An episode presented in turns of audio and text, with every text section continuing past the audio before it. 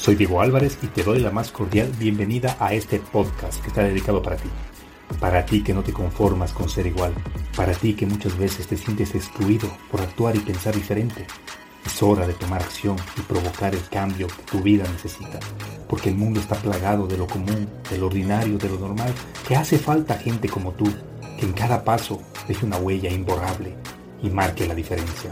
Que ruja como león y sepa cuál es su horizonte que tenga claro de dónde viene y hacia dónde va, que no le tema al fracaso ni al qué dirán de la gente.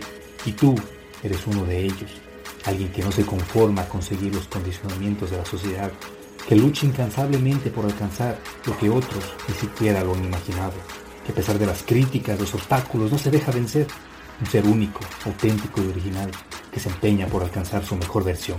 Recuerda que al único a quien tienes que demostrar algo es a ti mismo. Bienvenido a tu podcast, Marcando la Diferencia.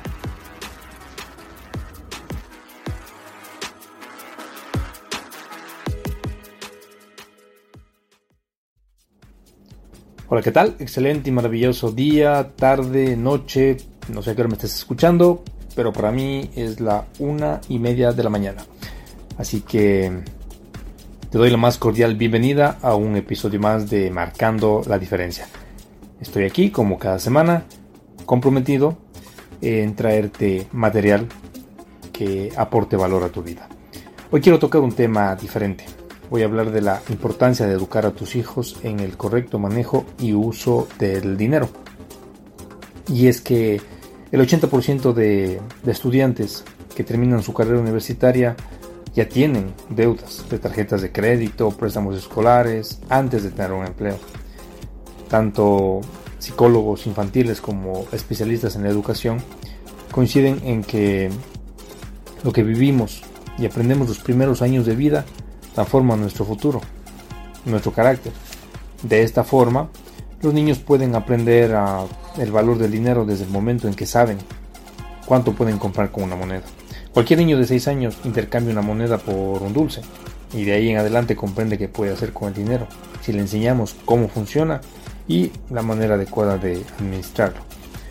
Lamentablemente, muy pocos padres les enseñan a sus hijos que lo que significa el dinero, o qué es, cómo ganarlo, cómo funciona. No les gusta hablar de este tema. En la mayoría de familias el dinero es visto como un tabú, como si un secreto se tratara.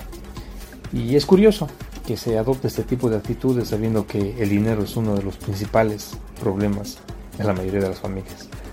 Y más curioso aún es que cuando están reunidos a la hora de comer, que es el único momento que muchas familias comparten, pues la mayoría dice la típica frase, en la mesa no se habla. Y pues yo me pregunto, si no puedo hablar cuando estamos reunidos, entonces ¿cuándo?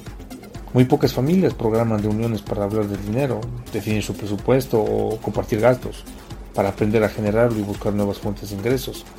Sería estupendo que en tu casa exista un ambiente ideal donde puedas hablar de dinero, así como se habla de otros temas. Pienso que sería muy saludable para el futuro de tus hijos que, que se familiaricen desde etapas muy tempranas con el manejo y función del mismo. Es tu responsabilidad como padre o madre inculcarle una cultura financiera. No esperes a que la escuela, el colegio o la universidad lo hagan. Los maestros tampoco lo saben. Y si no me crees, ve a darse una vuelta por la Facultad de Administración de Empresas y dime ¿Cuántos de esos profesores tienen una empresa que administran? O pasa por la Facultad de Economía. Y dime cuántos de esos profesores son millonarios. En los dos casos la mayoría siguen siendo empleados y trabajan por una nómina, enseñando algo que solamente han leído en libros, careciendo de experiencia necesaria. Y pues sí, lo sé. No debe ser tarea fácil enseñar a los hijos porque para empezar hay padres que ignoran temas financieros. Sin embargo, no quiero que repitas con ellos el mismo error que cometieron contigo. Enfócate en resolver este problema. Empápate del tema, lee, investiga, ve videos y tenga una base sólida para comenzar hoy mismo a administrar bien tu dinero.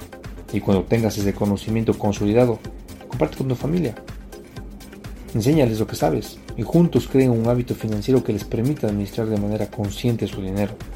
Los niños aprenden por medio de la observación es decir, van a aprender todo lo que hagas. Por eso cuida mucho tus actitudes y comportamientos. Ellos copiarán tanto malos hábitos como los buenos.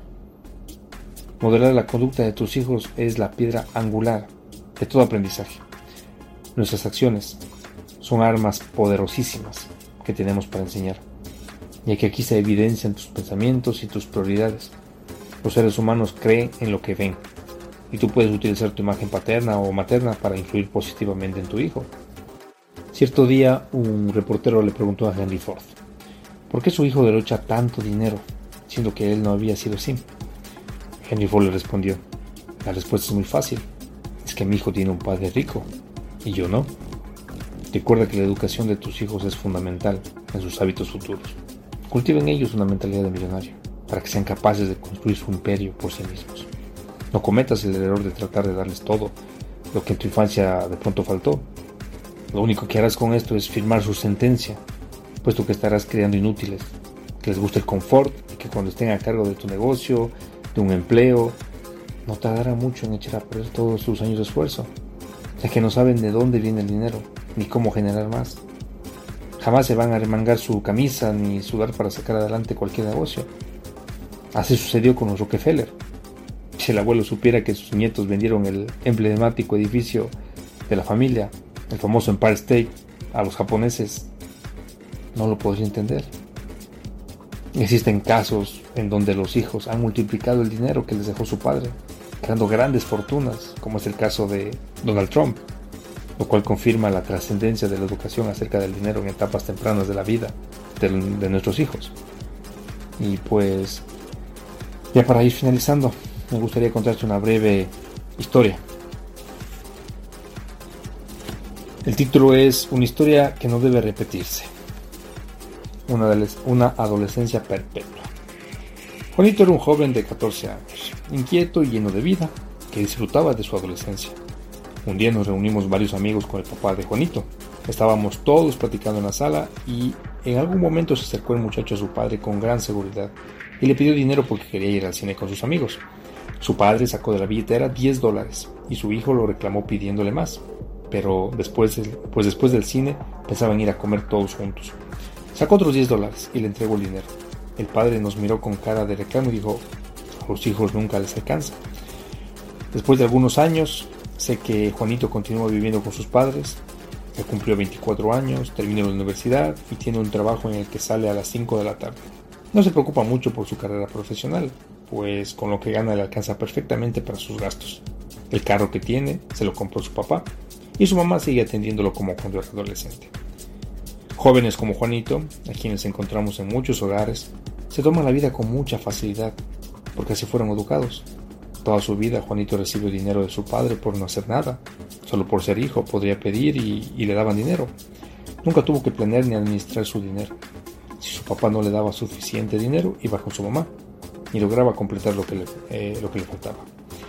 Nunca recibió consejos de cómo manejar el dinero, puesto que nunca se le negó nada para sus gastos ni para sus viajes. Nunca se enteró de cómo era la vida real allá afuera, porque sus padres lo protegieron en un entorno ficticio. Decían, no queremos que se preocupe por nada, solo que estudie.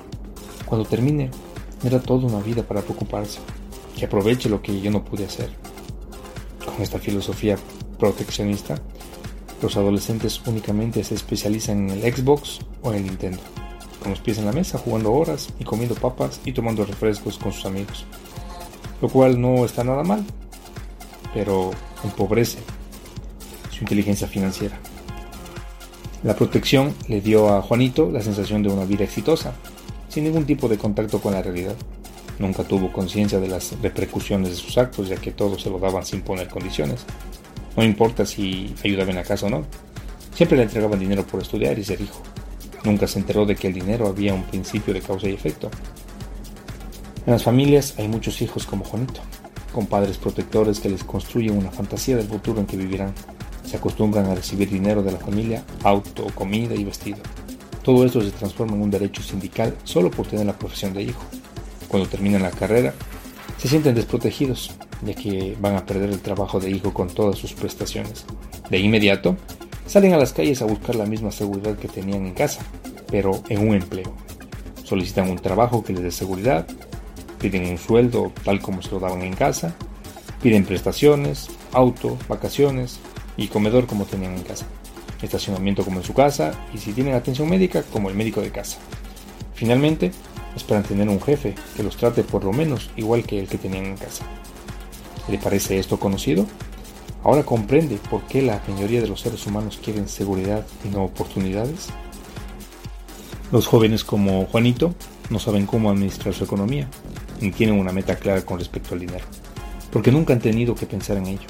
Indudablemente, este es un error de los padres, pero también de las escuelas, pues jamás orientan a los niños acerca del dinero y cómo producirlo. No olvide que los hijos copian nuestras conductas. Muchos anhelan ser como nosotros. Somos su modelo de vida. Pregúntese, ¿qué modelo aprenden de usted en el tema del dinero? Reflexione su respuesta. La influencia que usted tiene como padre es decisiva, tanto que alguna vez su hijo o su hija se puso su ropa para lucir como usted y guardamos con afecto la fotografía de un evento de este tipo. Y bien, interesante historia, la de Juanito. Y bueno, para concluir, te voy a dejar tres tips que pueden ayudarte a comenzar con la educación financiera de tus niños. Así que toma nota. El primero, enséñales la trascendencia del trabajo. Enséñales a comprender y a relacionar trabajo con dinero. El dinero se lo gana, no aparece mágicamente en el bolsillo de papá o de mamá. Tienen que asimilar la idea de que tú solamente pagas por tareas que ellos hagan, que se ganen con su esfuerzo. Hay múltiples actividades en el hogar que, las cuales pueden ayudar y ganar dinero. No actúes como el padre de Juanito. Además, no le enseñes a recibir dinero solamente por ayudarte con una tarea, ya que estarías enseñándole a ser empleado. Premialo cada vez que termine de leer un libro que le refuerce ese aprendizaje cada vez que sea creativo y encuentre maneras de administrar de forma óptima su dinero. Y esto me dirige al paso número 2. Enséñales los instrumentos de ahorro. Tus hijos deben aprender a tener sus metas de ahorro para comprar algo. De esta forma les enseñas a controlar el impulso de la compra inmediata, que es característico de los consumistas. Tienen que aprender a determinar la cantidad que necesitan ahorrar semanalmente y el tiempo que les va a tomar su objetivo. Y de paso, Enséñales que el dinero no solamente se consigue trabajando, sino que cuando tengan una cantidad moderada, lo podrían invertir, provocando de esta manera que el dinero trabaje para ellos. Y tercer paso, y muy importante, enséñale a gastar inteligentemente. Como hablaba en el punto anterior, el gasto también forma parte del aprendizaje, ya que tienen que aprender a planear y trabajar para ganar dinero. El momento que un niño entiende esto, su autoestima se incrementa pues está gastando dinero que él lo ganó y se siente capaz de producir más. Y vale la pena recalcar en este punto que sería estupendo que le hables acerca de las compras inteligentes. Sé que un niño no va a comprar algo con la idea de venderlo en un futuro, pero un gasto inteligente se, se va a basar en comprar cosas que con el tiempo no pierdan su valor, sino que se conserven y en su mayoría pues que incrementen. Casos han habido de niños que compraron historietas o muñecos de acción y con el paso de los años pues fueron adquiriendo valores elevados. Y de esta forma aprenderán en el futuro a no comprar un auto pronto si no tienen un buen valor de reventa. Esta forma de pensar lo hace más inteligente con el dinero.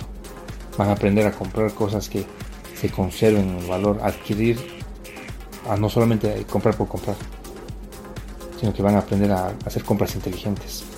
Estos son los primeros pasos para crear una mentalidad millonaria.